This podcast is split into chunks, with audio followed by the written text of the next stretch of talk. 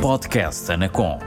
Neste espaço falamos de temas relevantes para os consumidores. Deixamos dicas sobre como resolver os seus problemas com as comunicações e damos a conhecer a atividade da Anacom. Podcast Anacom.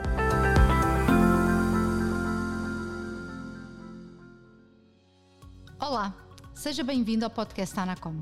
Com a entrada em vigor da nova Lei das Comunicações Eletrónicas, no passado dia 14 de novembro, os operadores passaram a estar obrigados a disponibilizar aos consumidores um resumo do contrato antes da sua celebração.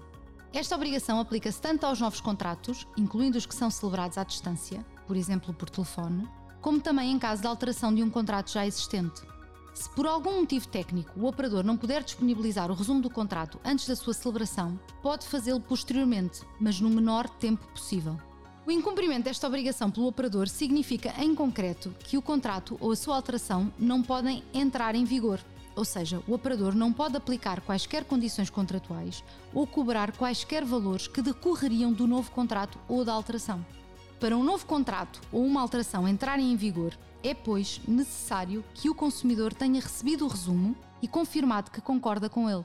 Em caso de dúvida, cabe ao operador provar que deu o resumo do contrato ao consumidor e que este o aceitou.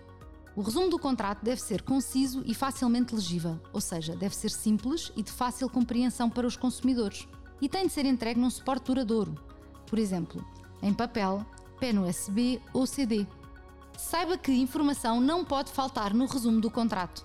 O nome, endereço e contactos do operador, e se forem diferentes, também os contactos para eventuais reclamações, as principais características dos serviços, os preços da ativação, incluindo o custo da instalação e quaisquer custos associados ao consumo, a duração, as condições de renovação e de cessação do contrato, os produtos e serviços desenvolvidos para pessoas com necessidades especiais, a velocidade mínima, a velocidade normalmente disponível e a velocidade máxima para downloads e uploads no caso dos serviços de acesso à internet fixa, uma estimativa da velocidade máxima para downloads e uploads no caso dos serviços de acesso à internet móvel, as medidas corretivas à disposição do consumidor, caso exista divergência, contínua ou recorrente, entre a velocidade real do serviço ou outros parâmetros de qualidade do serviço e o indicado no contrato, no caso dos serviços de acesso à internet.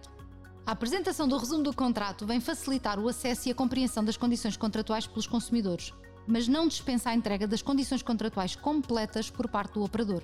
Não perca os próximos episódios do podcast Anacom com a explicação dos seus novos direitos enquanto consumidor de serviços de comunicações eletrónicas.